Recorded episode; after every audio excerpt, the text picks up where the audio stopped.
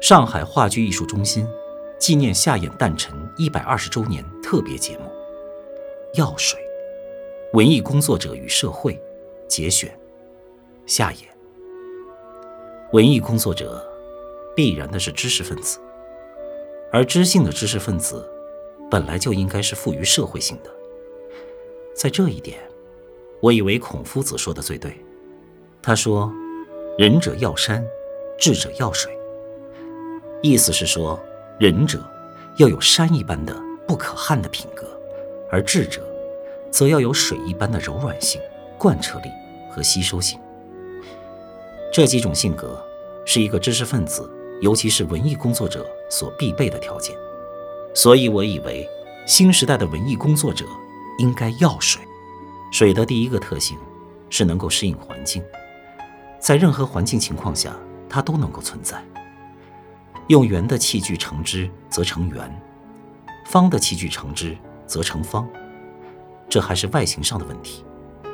水的真实的可适应性还不止此。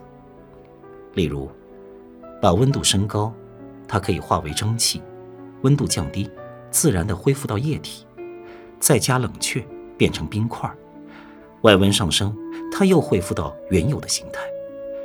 唯其因为它具有这种特大的。可适应性，所以才能自宇宙之大到苍鹰之微，何处何物里面无不有水的存在。换句话说，就是它能够深入一切。水不仅存在在物的外表，而且存在于物的里层。最明显的例子，我们人类的身体，不论是血是肉，里边最大的构成部分还是水分。新时代的文艺工作者。对于社会，要像水一般的能够深入。要深入，第一个条件就是要能够应顺客观条件，适应环境。在中国，尤其是在中国的文人，对于改变自己的性癖而去应顺环境这件事，都是看作对于环境的屈服，而发生反感。但我以为，这是一种错觉和偏见。依旧拿水来做例子，水可以适应任何环境，但它绝不变质。为清泉，为浊流，为有机物中的水分，乃至为结晶物中的结晶水，不论在任何形态，水可以普遍而深入的存在。但是水，之为水，绝不改变。换言之，它不论存在于什么物质里边，绝不起化学作用。使它氢氧二元素分开，而变成别的一种东西。水的氢氧二元素结合力之强，在化合物中喊出其右，不论加什么药剂，绝不能使之分解。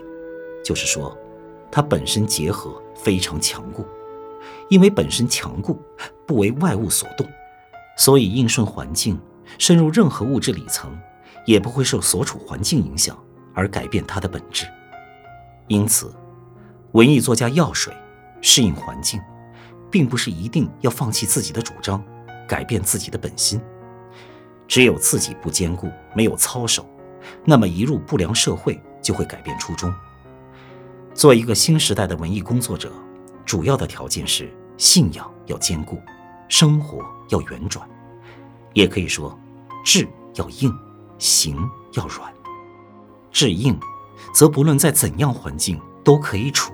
可以耐，可以顶住，可以不受影响。富贵不能淫，贫贱不能移，威武不能屈，和水一样的维持本性，而做坚韧的奋斗。行软，则在任何环境都可适应，都可存在，都可深入。提到水的质的坚，待便还可以说一说它的贯彻力的伟大。水具有一种不怕任何阻碍，而非达到一定目的不可的特性。譬如江河，它一定要向东流，非达于海不可。